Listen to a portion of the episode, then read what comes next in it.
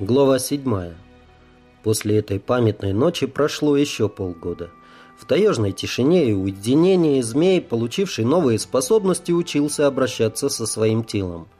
Ему вдруг открылся целый мир с неведомыми звуками и красками, словно кто-то стер пыль с экрана, и зрение, оказавшееся намного совершеннее человеческого, и слух, улавливающий даже инфразвук зарождающегося над далеким океаном шторма, и самое главное, способность синтезировать все это в ясные и понятные мысли формы.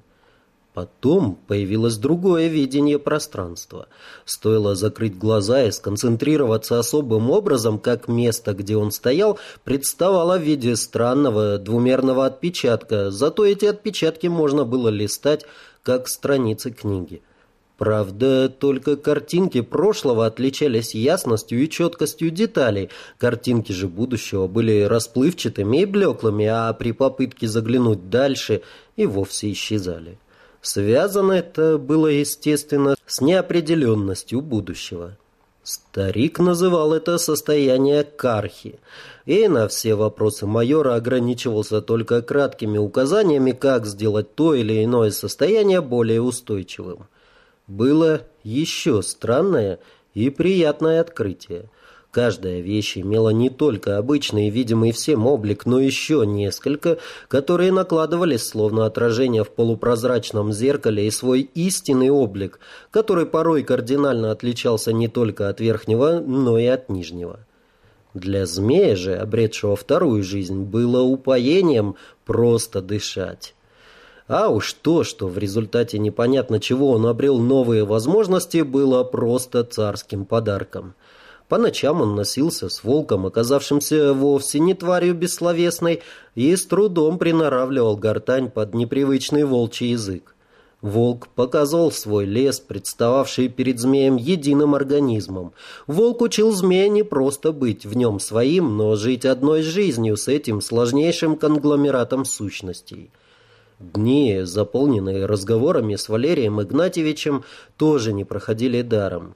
Поворчав немного по поводу оборотня непонятного что, старик обстоятельно и подробно разъяснил, что и как теперь в жизни змея изменилось окончательно и бесповоротно, а что, по его мнению, только на время. Потом началась странная и невероятная учеба. Старик делал какие-то непонятные движения и заставлял змея повторять все в точности. Затем он что-то напевал или наговаривал, а и также принуждал запоминать и воспроизводить все до буквы. Змей относился к этому как к части лечебного процесса, но, чувствуя, что в теле включаются механизмы, о которых он и понятия не имел, начинал понимать, что дело не только в лечении. Учеником змей оказался хорошим. Спасала не только природная, практически абсолютная память, но и то, что он был психокинетиком. Змей запоминал любое движение не по его виду, а по сумме моторных биотоков чужого тела, которые он чувствовал словно свои собственные. Возможно, из него мог бы получиться хороший хореограф, но в детстве змея главным навыком были не танцы, а умение драться. И только тогда, когда все выученное стало частью рефлексов, ему открылся подлинный смысл этих манипуляций. Произошло это, когда он по просьбе старика пропел одну из заученных фраз, сопроводив весь этот вокалист сложной системой жестов. Воздух вокруг него неожиданно заклубился плотным и тягуче медленным вихрем, сделав предметы смазанными и нерезкими. «Ну вот», — Валерий Игнатьевич удовлетворенно потер руки, «если в тебя сейчас стрельнуть, ну, например, из лука, то, скорее всего, стрела пролетит мимо». От удивления змей опустил руки, и через секунду вихрь истаял в воздухе, распавшись на серебристые льдинки. «Скорее всего?» — переспросил он, а в голове вдруг всплыло все то, что он когда-либо слышал или читал о магии — «Ну, — старик задумчиво почесал затылок, — вихрик-то ведь так себе, я б сказал, бледноватый получился вихрик».